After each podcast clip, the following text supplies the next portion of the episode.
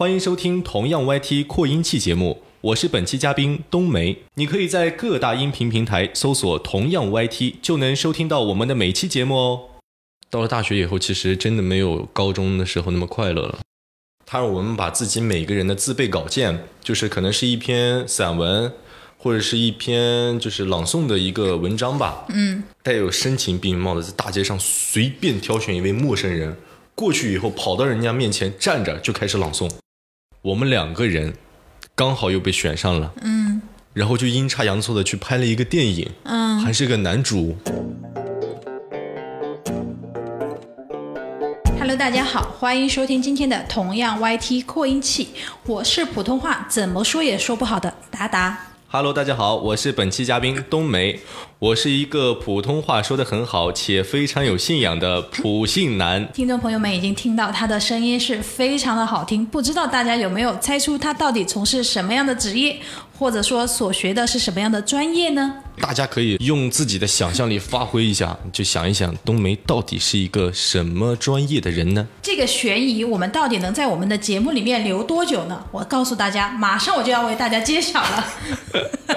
嗯，秋招来临啊，播音与主持专业的你，是否有很多关于专业就业的问题呢？本期播客我们就请到了正在就读大三的冬梅同学，然后来分享播音与主持专业的学习以及求职以及兼职的相关经验。哎呀，这个话题就比较好了，因为当时在学习的时候，这个专业它确实比较考验自己的毅力。就是如果你要是不用功的话，可能你的声音也不会有多大的提升。嗯，就是很多人可能当时在去选这个专业的时候，就是想着自己文化课可能不太好，嗯，想通过这一个专业降低文化课的分数，走一个大学。嗯，那同样的，在这个期间就发生了差异，所以就是一批好的播音生和一批一般的播音生。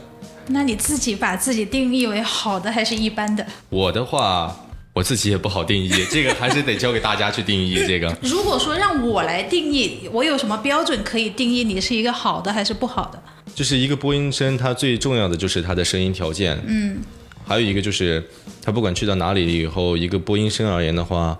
就是这也相当于是一个优点和一个缺点，就是双刃剑了。嗯，就是播音生有一个通病，就是不管什么情况下都是端着的。嗯，虽然说在录节目的时候很有亲和力，但是在真正见面的时候，却能产生一种距离感。也就是说，只要是正规播音主持专业的同学一出来，他跟我们打招呼，比方我们就说：“嗨，那个冬梅同学，我是这样子的啊。”如果是你的话，你是怎么说？嗯，要是在普通私下生活里的话，肯定就是还是一样，嗨，就这样打招呼过去了。我我我要听端着的版本。端着的话，端着的话就是啊，你好，你好，你好，就是你好。那那不会不会有那么严重，就是太严重的话就有点就是装腔作调了。嗯，就是普通的时候就是很官方了。嗯，说话也很官方。就全部因为你们平时是因为在学习当中会注意一些用词的准确性，所以导致你们养成这种官方说话的这种习惯吗？对的，因为当时在学习的时候，就是我们的老师也很很有很有很有诀窍了。当时就是我们在说话的时候，就是可能一个字的音没有发标准，嗯，就是他要扣我们的生活费。一个字五块钱，一个字五块钱，然后我们所有人都不敢说错话，嗯，以至于当时有一个阶段上课的时候我们都不敢说话，嗯，就 只有老师点名的时候，我们站起来回答问题。那谁敢一说话就扣钱？所以这就是一个动力，嗯，而且会把这些钱他不自己收着，嗯，他会把这些钱收起来了以后，买一些零食呀，或者是一些日常用品，然后再送给这些学生们，嗯，所以当时我们就用这个方法。磨练出来了，嗯，回馈社会就是特别不愿意把自己的钱请班上同学吃东西。那也没有啦，主要是 以这种方式获取的钱财，就是让自己的心里有一点点小的落差感。嗯，会不会评选？就是哎，我们这学期的那个零食都感谢冬梅同学的贡献啊。有有有有有，因为当时我真的条件特别差，嗯，所以就是。我感觉就是我对于我而言，我是用这种方法来端正了自己的普通话。嗯，就是跟着老师的那个呃教学一步一步的去走。哎，我我想问你，就是普通人都可以去考播音主持专业吗？还是说他一定要有一个先天的什么声音的好的条件才可以？先天的话，优势肯定是有一点，嗯，但是只要肯去学的话，一般情况下，只要你坚持练，每天早上出晨功呀，出早功，然后老师布置的任务就是按时完成，其实慢慢的提升一下的话，都可以的。晨功早功是什么？嗯，晨功早功就是每天早上起来了以后去练习的一些发声小技巧，嗯，然后会让自己的声音慢慢的就逐渐变好听。我觉得我的声音一直很单薄，你有那种快速成五分钟的方法可以？五分钟速成，一分钟。我们一分钟鉴于我们节目时长，这只能让你压缩到一分钟了。这个有点有点为难我呀，这个。嗯嗯，怎么说呢？就是平常的时候，我们早上起来了以后，声音不是都非常沙哑吗？对，就是可能没开嗓子的那种状态。对，而且每一个人他去听一个就是科班出身的播音生说话，他都感觉就是声音很低沉，而且非常有磁性。嗯，那这种方式怎么去练？就是发一个音，嗯啊。他怎么去发？就是很低，就是我们经常去看一些宫廷剧，就我们自己没有看过，可能跟陪着妈妈一起，就是看过很多古装剧。嗯，古装剧里面那些那些朝廷上面有一些人在那拿着棍子喊威武，就是特别低的那种音。嗯然后我们把那种低音放在啊上面，每天早上起来的话，就是呃去练，然后就能就手摸着自己的胸去练，然后就能感觉到那种胸腔共鸣的感觉，就是一直在颤。嗯，然后还有一个就是开嗓，就是很普通很普通的开嗓，就是嘿哈。呃嘿哈不，我也真的我差点又那个漏气了，我以为说喝温开水就开嗓。没有，就是嘿哈练习。但是平常的时候，真的多喝温开水，就是对嗓子很好。嗯，少喝凉的。你你没有，你不用被我牵牵的特别远，你可以说回你的正题。嘿哈，威武，，嘿哈。但是这个嘿哈的话，就声音好大，好大，你你给我们来一下，离远一点儿，免得离远一点，对，免得他们这个耳机里面 耳朵离远一点，我感觉会吓到观众朋友嗯，那。你站站门口去，在这里吧，嗯。这里声音会小一点吗？嗯，会，就是真的超级大，嗯。嘿哈，就这样一直慢慢去练习，而且还有一个方法就是胸腹式联合呼吸法。嗯。这个东西就是平常人就是看起来就是感觉你呼吸的时候肚子在动，但是胸不动，因为很多人吸气他都是把气吸在胸胸里面，就吸在肺里面，嗯，然后让我们看着就是一直在就当病人就是看影视剧里面躺在床上的时候，我们看见他胸部在起伏，就是证明普通人就是在用胸部在呼吸。是的，嗯，而且会用丹田发力去呼吸的话，这样说话会很轻松，很轻松。那我觉得这个真的是不是一天两天就能学得会的。是这个确实是一个长期积累的，嗯，你为什么当时你选这个专业是你父母帮你选的，还是你自己挑选的？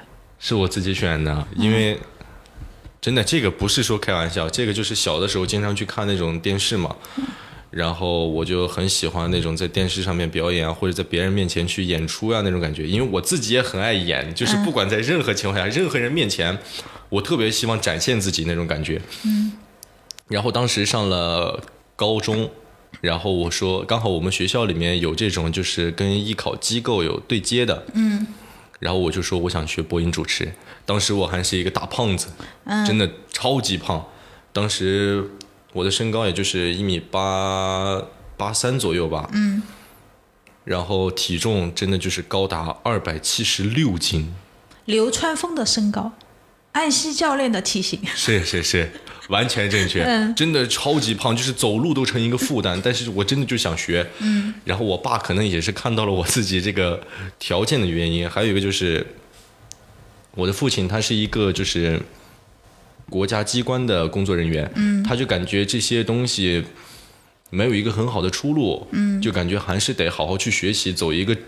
就是非常正规的国企单位，嗯，然后去工作有一个铁饭碗，嗯，老一辈的人都是这么说的嘛，是比较偏保守的那种。对，比较偏保守一点。但是我妈就特别支持我，嗯。然后就偷偷的给我报了这个名。嗯，然后进来的时候，头一个月简直就是我的噩梦期，怎么说？因为我的形体老师看到我以后，整个脸都黑了，嗯。因为我那个形体真的是整个机构里面最差的一个，嗯。就是谁看到了以后就是摇头，所有老师看到我就是摇头，而且我当时的声音条件是相当差。然后，但我就是喜欢呀，我没有办法，我就想练。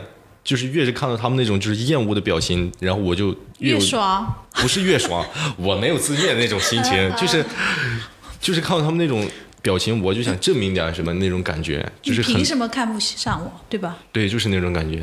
然后我就跟着练，然后我跟新体老师私下关系也很好，是个男老师嘛，嗯，他是一个健身的肌肉猛男，然后我就跟他说我要减肥，我我也想练成这样，我要好好学播音什么的，然后他就可能就跟我私下关系慢慢越来越好，就带着我天天练，哇，当时真的是煎熬，每天早上起来，中午还有晚上吃的那些饭，简直就是少之又少，我从来没有见过。当时那个情况下，嗯，但就是那种情况下，我三个月的时间瘦了四十斤，急然后速瘦，对，急速瘦，但是确实也是健康的那种瘦，因为我当时很胖嘛，减的话也很好减，掉秤很快，嗯，然后到后面慢慢一点一点减，减到后面艺考的时候，一米八六的身高，然后只有一百四十多斤，你还长个儿了，对，还长个儿了，就是因为一直都是篮球队嘛，那然后你减了一百斤啊？对，减了一百多斤。嗯，当时我想都不敢想，我瘦下来以后，我们家因为家族很大嘛，嗯，然后他们看了我以后都快不认识了，嗯，就是那种，我们家小可爱去哪儿了？真的，当时就是一个大胖墩，嗯，变成一个杆子，嗯，就是逆袭，嗯。那你人生的高光时刻，逐渐有在这个过程当中找到自己的自信或什么吗？有，特别有，嗯，因为班上同学怎么看你？那个时候不是还在高中吗？是因为当时我高一的时候喜欢的一个女孩子，嗯，她当时连看都不看我一眼，但是到我高三经常出去演出什么的时候，她又过来跟我做了好朋友，嗯，好朋友的故事我们就特别爱听。哎，这个故事就不说了，这个好，哎，那你是从高几开始接触，就是呃播音主持啊这些？你要下定决心要让自己更好，就是从高一开始，一直练到高三才有这么好的效果。对，就中间其实一直都是坚持下来的。每天都在坚持两年半的时间。嗯那你觉得当时的那个困难对你来说是外形的困难跟困难呢，还是说呃你要去适应一些呃发声的这种方式，改变自己的说话习惯更困难呢？都有，因为我觉得上播音课，因为我们当时播音和表演是一起上的嘛，嗯，就是对于普通人来说，最大的困扰其实还不是自己的形体或者是自己的发音问题，是老师在上课让你去播读一段稿子的时候，你在生人面前不敢于去展现自己，嗯，那种就是怕生的的感觉，嗯怯场，对，怯场，嗯，就是这个东西是最难的，嗯，所以很多时候老师上课都会有一节课是叫做释放天性，嗯，就让我们在生人面前不要去害怕，好像带表演类型的艺术专业的学生都有类似的课，释放天性。对，这个课真的很重要，要不然的话，在别人面前不敢展现自己的话，那学的东西也就没有用了，嗯，因为这个行业它就是要在别人面前去展示的，嗯那你都是经历了哪些释放天性的哇。训练呢？这个这个当时相当的尴尬，嗯，一想到我现在我的脚趾都在抠着，在抠地板。真的真的，当时我们那个老师，他带我们去我们当地一个特别繁华的广场，嗯，也叫做人民广场，嗯在那个广场最中央有个表演的大舞台，嗯，我们以为是让我们上舞台表演节目，我们心里面都已经够惶恐的了，嗯。实则不是，嗯。他让我们把自己每个人的自备稿件，就是可能是一篇散文，或者是一篇就是朗诵的一个文章吧，嗯，带有深情并茂的，在大街上随便挑选一位陌生人过去以后，跑到人家面前站着就开始朗诵，嗯，神经病。对，那个人都懵了，嗯真的就懵了。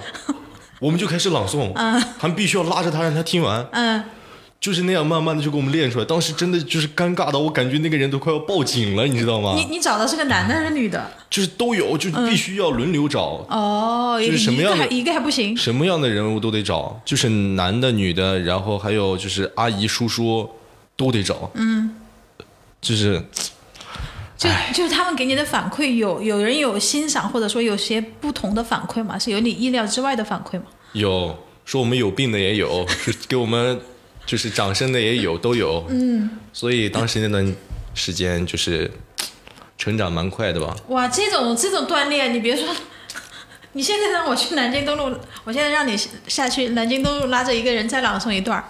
我现在是没有问题的，就现在因为已经彻底就释放开了。嗯，哇，那我觉得这个真的是一个练胆子的一个好方法啊。真的是，就是自从自从就是人民广场事件以后，嗯，再无怯场。你们把它称之为人民广场事件，非常值得纪念，是不是？对，真的是。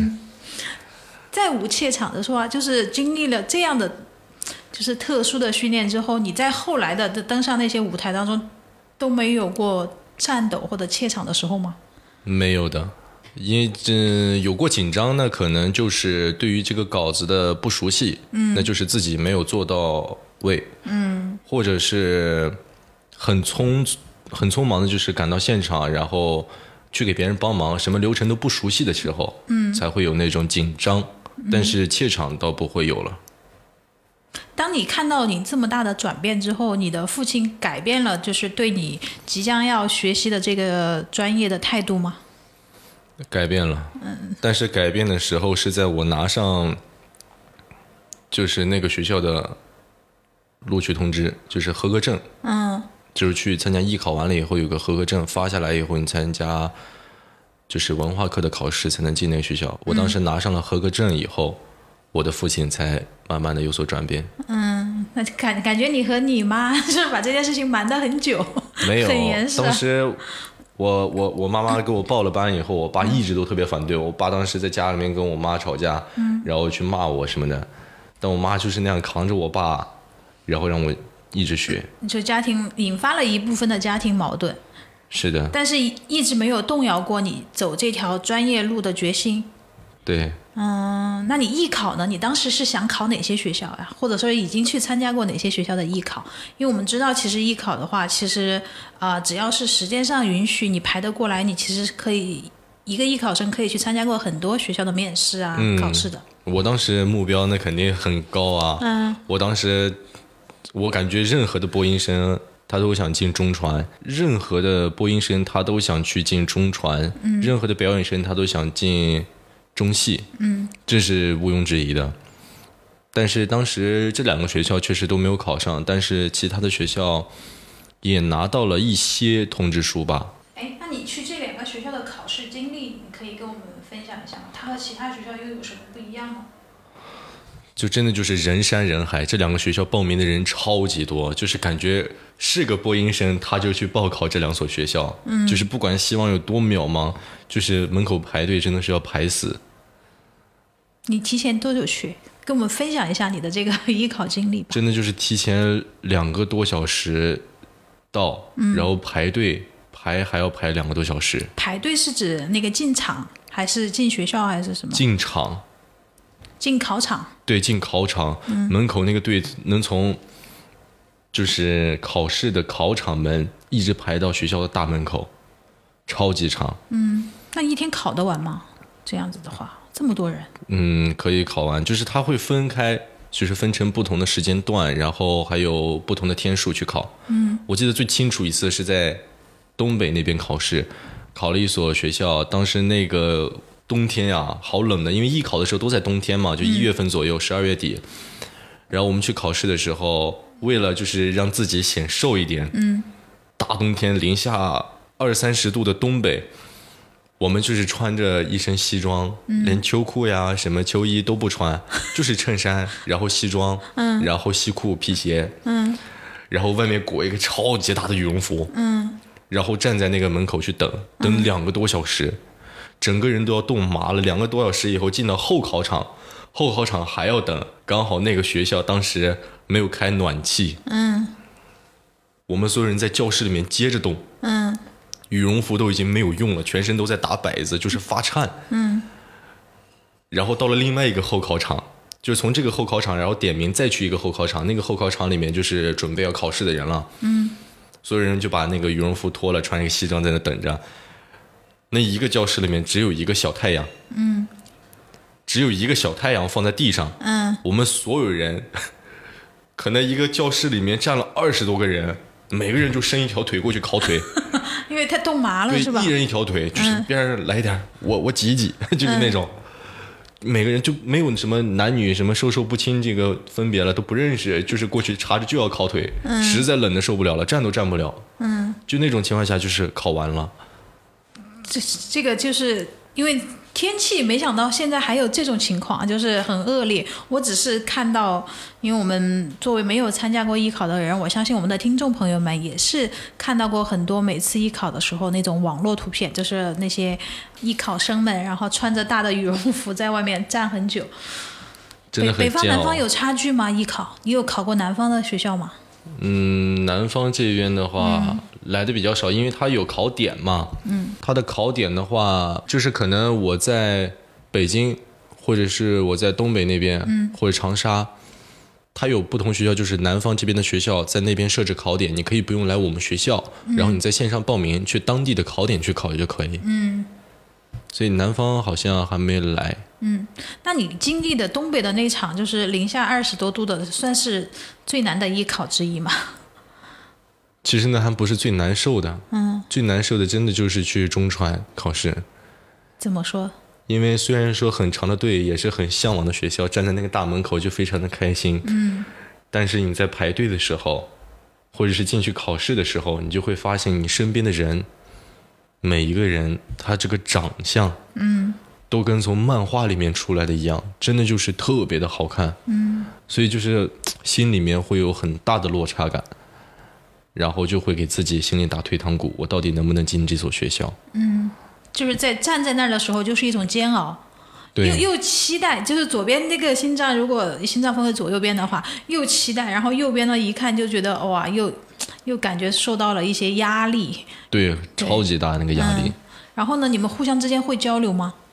互相之间，因为我们是一个艺考机构一起去的，然后有一起报的，哦，然后当时我的好朋友就是站在我的旁边，跟我一起去等候考试，嗯，然后我们两个站在那里，就是全程不说话，你看我，我看你，就不说话，就因为已经说不出来什么了。嗯就是压力。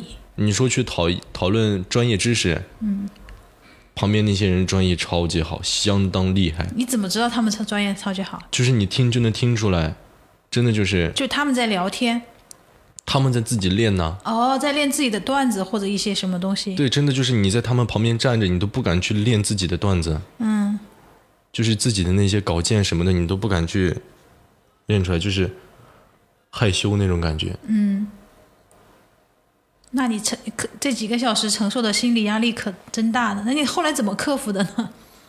后来就硬着头皮去考呗，虽然说没拿上合格证，但是也是一场蛮不错的经验的。对对对，这就是，哎，我觉得这个真的是，你想顶尖的人都是去考你所说的那两所学校了，就是但凡就是有个这种梦想的，或者说有这个条件的，有这个优势的，那确实是万中取一哈。对的。哎，那你后来我们来聊聊大学生活吧。就播音与主持专业的大学生活，又和你的高中生活有什么不一样呢？大学生活啊，大学生活其实是很多高中生非常期待的。嗯，因为当时高中的时候，什么事情都有人管着，到了大学以后就没人管了，就感觉很自在啊，就想干什么干什么。很多人就觉得上了大学以后，哎呀，我这节课不想去了，找个人帮我点个到，我就不去了，在宿舍里面睡大觉。嗯但实则也不是这样。嗯，其实一个班就那么多人，老师也都会认下。嗯，而且到了大学以后，其实真的没有高中的时候那么快乐了。怎么说？就是自由了呀。你想，你还远离家乡，但是真的没有那么快乐，因为就拿一个小的例子做对比吧，就是现在人们都爱玩手机嘛，嗯，那你说上了大学以后，上课阶段什么的，你玩不玩手机也没人去管你，嗯，然后你平常的时候无时无刻你就能拿着手机去刷去玩，嗯。你就感觉我，好没意思呀！你有时候拿着手机都不知道该干什么了，那就好好听听课吧。你你那么逆向思维了。真真的就是这样了。但是高中的时候就是那种偷偷的去玩，就是偷偷的带到学校去了以后藏起来玩。那玩一次就很快乐一次。对，就是紧张，就是快乐。嗯，就是被人管着的时候，往往是最快乐的。嗯，哎呀，你你这个点还倒是很新奇。真的就是这样。嗯，就是亲身经历。嗯，那我觉得这个你这么说也挺有意思的，好像确实就是就是家长如果让你敞开了打游戏，那你打游戏的乐趣就少一大半儿。是的，那肯定要偷偷摸摸的打游戏才舒服。才开心。然后互相之间还要还要避开老师的一些，什么才才能互相来聊一聊这些游戏啊什么的。对，上大学真的就是没有人管你，嗯，没有人管你，他就会要求你呃更独立，更具有一些时间规划的，就是自己规划好自己的时间是的，是的。啊。那你怎么来规划自己的时间呢？你的专业课、课内课外、校内校外，还有这些事情。其实我的大学的专业已经不是播音和表演了，嗯，就是是别的科目了，别的专业了。因为一些阴差阳错的原因，最后没有能考取上自己心仪的学校，嗯。然后到了这个学校以后呢，他的专业其实跟就怎么说呢？我到了这个学校以后，我已经感觉我以后所从事的行业或接触的领域，跟播音和表演这两个行业已经完全没有任何的干系了。嗯。可是，可是，嗯。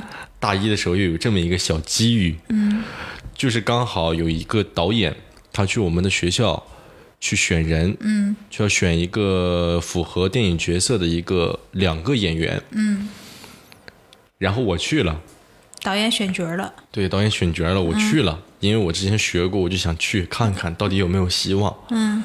恰好我跟我的好兄弟是我一个学长，我们两个人刚好又被选上了，嗯。然后就阴差阳错的去拍了一个电影，嗯。还是个男主，嗯。然后这个经历真的就感觉我现在都感觉像做梦一样，嗯，就是本来感觉已经跟自己以后的生活不沾边的东西，突然冒出来，还是一个特别特别好的待遇，嗯。就是很很梦幻，嗯，然后就拍了，你说我都准备放弃了，然后就是生活有时候就真的是往往是是这样子的。是应该你们学校有很多同学作为同期的一个竞争者吧？就大家都有去面试，你能选上？你觉得你能选上，凭借的是自己以前就是播音与表演这个前面打的一些啊、呃奠基也好，还是一些什么也好，还是因为什么外形？这个的话，我感觉其实跟我一起去面试的人，他们都不差。嗯，就算他们没有科班出身过，就是没有学过这种系统的表演，但是他们的自身条件都很好，你说的是外形、外在条件，外在条件和内在都很不错的。嗯，可能也是因为自己幸运吧。是不是胜利者才会说，哎，跟我一起去面试的人都挺好的呀？但是我就是比较幸运。没有没有，他们真的真的很不错的，他们真的很不错。说了三遍，呃，你觉得你你那节目你就是不错吧？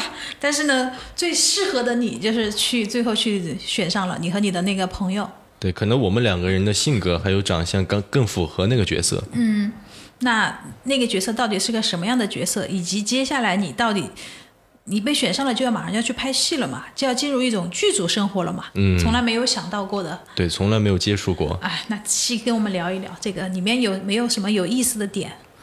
就是当时被选上的那一刻，嗯，就是超级开心，因为先给妈妈打电话，对直直接就打过去了，真的啊，直接就打过去了。嗯我说妈，嗯，我说我选上了。我妈说你说啥呢？嗯我说我要当我要当演员了。嗯我妈说你说什么？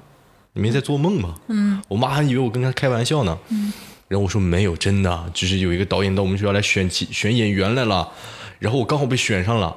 他说选了三四十个吧，嗯，我当时我都不想跟我妈聊天了，对，你看你怎么这么这么说的呢？对，我就感觉我妈一直在否定我，你知道吗？对对对。就是我不行，我不行，就是不行，你绝对在骗我，跟我哄着玩呢。嗯。但实则没有，真的就是选上了，然后就去了。当时一月多份吧，去的剧组跟我好兄弟一起。过去了以后，真的就是从来没有接触过那一个行当，嗯然后去了以后，什么东西都感觉好陌生，嗯然后还有一点小紧张，因为什么都不懂，什么也不会。你说进了剧组该干什么？嗯我们是该先办理入住，还是去先跟导演见面，嗯还是先跟演员朋友们一起吃个饭？嗯都是个谜，我们什么都不知道，就坐了高铁，去了横店，嗯然后跟那个导演组的人去打电话，然后说我们现在应该去哪里，然后他们就告诉我们地方，然后我们过去。自己找过去，当时是因为太晚了，然后剧组的车都被派出去了，嗯然后就只有我们自己搭车过去，嗯然后剧组给我们报销嘛，嗯然后我们就想，哎，那行，我们自己搭车过去吧。去了以后就先办理入住嘛，办理完入住以后，然后那边群里面就发消息说什么要一起吃个饭呀什么的。然后在吃饭的时候，就是有很多演员，也有导演，嗯，都在那里，嗯，我坐在那里就不知道该说什么好，嗯，因为当时我就知道一个道理，就是言多必失，哦，因为真的就是很多人他们说的话你都听不懂，就是那种没有接触过的东西。你还是比较谨慎的，对吧？所以你选择了先观察，先不说话。对，因为以前就有很多时候就是好心办坏事嘛，嗯，就这种例子大家身上应该都会有，嗯。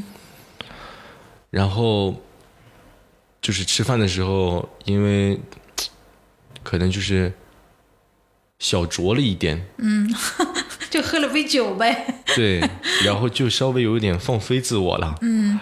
然后我也不记得我当时说了什么话，反正到后面私下的话，几个演员朋友在一起吃饭的时候，就给我点拨了几句。嗯，就因为我们年龄差不是很大嘛，他们就告诉我说，嗯、你平常在剧组的时候，就是应该注意注意自己的言行呀什么的，毕竟都是长辈，所以就是不管他是干什么工作也好，怎么样也罢。他都是你的长辈，你要去抱以一个尊重的心态，嗯，就是任何人他都值得你去学习，嗯，就是你哪怕是个主演也好，或者是怎么样的身份也罢，只要尊重就够了，嗯，干好你的本职工作的情况下去尊重其他工作者，嗯，然后慢慢的、慢慢的就适应过来了。哎呀，那你现在有没有回忆起来，你那天晚上就小酌了之后，到底说了什么话，才导致别人要来这样点拨你？我现在我也不知道，因为因为我们几个当时拍完戏以后关系很好了，是拍完戏以后，就是第一天拍完戏以后他告诉我的，哦，第一天拍完戏不是杀青以后。对，不是杀青以后，哦，好的。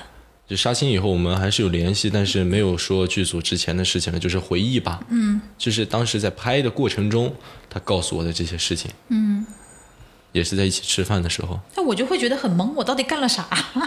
对 对对，这么说，而且这个这个话听上去，你觉得有用吗？确实蛮有用的，就是我在他们面前以后就不敢就是多酌，多就 就少喝酒。对，必须就是适可而止。哎，你都成年了，就是偶尔就是，而且在那种工作环境当中，要啊应酬一下呀，或者说大家聚餐喝几杯，应该是没什么吧？这个的话也是看自己了，嗯嗯，你自己觉得呢？我自己觉得无所谓，但是，但是我的话，我劝大家就是，不管在任何的情况下出去喝酒的时候，就是把握好一个度，嗯，不要失了自己的姿态，嗯。这样的话会对自己有一点利，嗯因为你在去谈一些事情的时候，尤其是工作方面，你不去。就是喝酒的话，会让人有一种距离感，或者是说感觉你这个人怎么回事？嗯，是不合群还是怎么样？嗯那就可以适当性的去选择喝一点点，嗯但是过量了以后，反而我感觉就是谈不成事儿了。嗯嗯，我觉得你说的很中肯啊。嗯，那其实，那你后面在这个表演就拍戏的这个过程当中，有用到你之前学习到的播音与主持专业吗？或者那些技巧或者什么的，你觉得有帮助你拍完这部戏吗？有的，但是其实我感觉这个播音主持和表演吧，嗯它有的时候是相冲的，但有的时候呢又是相辅相成的。嗯就像这回之前去拍的这个电影吧，去拍的时候，怎么说就是导演说我台词功底很好，嗯，但问题就是这个台词太过于僵硬，太过于死板，不生活化。举个例子可以吗？你现在还回忆得起来吗？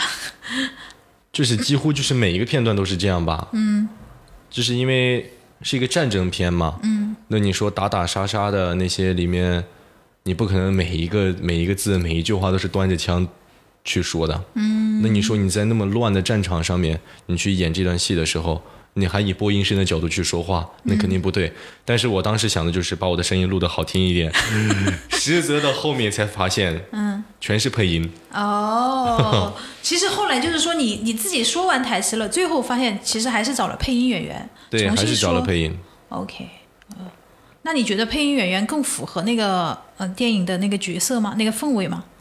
嗯，我感觉这怎么说呢？就是配音老师还是有他的厉害之处的。嗯，就是很多时候我拿捏不好的语气，他真的就是很能拿捏的。嗯，那这个可能就是要真的要说过那段，就是仔仔细细去研究过那段台词的人，可能才会分得清楚，就是演员本身才能分得清楚就是带。入进去。嗯，方便问拍这个电影的这个收入是多少吗？你可以说个大概吧。这个收入我不高，嗯，因为就是我第一次去拍嘛，新人演员，对，而且当时我大学的，就是专业跟这个也不不挂钩，嗯，所以导演就给的片酬比较少，嗯还是够你花个几个月一年？那那是肯定是不够的啊，那肯定是不够的，嗯，就是差不多一两个月的生活费吧，嗯。那算是呃怎么说呢？不以这个金钱来论吧，嗯。就算是一次特殊的吧，而且算是一个代表作。，我感觉这个经历它很重要。嗯，就是如果没有这个经历的话，我可能就是以后真的就是放弃播音和表演了。但就是因为这个机遇，让我又拾重新拾起了那个希望。嗯，然后我现在就是经常去会接一些特约呀，或者是一些什么剧组的小戏啊什么的。哎，我听说剧组的特音演特约演员，像什么群演大概是一百块一天，特约的话可能会可以到五百、八百、一千都有。对，是的，就是看什么样的活儿了吧。特约是指有台词的是吧？对，嗯，是的。我又想到你前面开场在节目里面说的，就是要练那个早上起来开场要练啊。我你说你说那个剧里面人家怎么啊，我就说不是死死的那个时候就是被人杀死啊，就是那样的。不是我以为不是不是这个啊，我也想到这个。那我每天就是去爱也算一句台词吧？嗯，这个这个倒不算。啊，这个已经不算台词了。对，这个这个不不能算的这个。好的，好，那你这个有自己的，就是一开始想学习这个专业的时候，有自己的一个偶像或者一个榜样在吗？有的，你想做成什么样的人？如果你学了这个，你以后就会成为什么样的人？其实我的偶像就只有两个，嗯，一个是小包总杨烁，嗯，我感觉他特别有那种成熟男人的魅力，就是很多人说他油，但是我就感觉真的非常的帅，就是我一个男的就觉得他非常的帅，然后他他哪一刻打动你啊？他在哪个剧里面的什么角色？就是你觉得他非常帅？我感觉他每个剧每一刻无时无刻都很帅，就是散发着男性荷尔蒙的气息，行走的荷尔蒙。好的吧，就是我居然从一个那个男嘉宾嘴里听出了说另外一个男嘉宾就是散发因为他。就是我想要奋斗的目标，嗯，就是真的就是这样，嗯，好帅啊，感觉。还有一个是什么？还有一个是朱亚文，嗯朱亚文也是好帅嘛？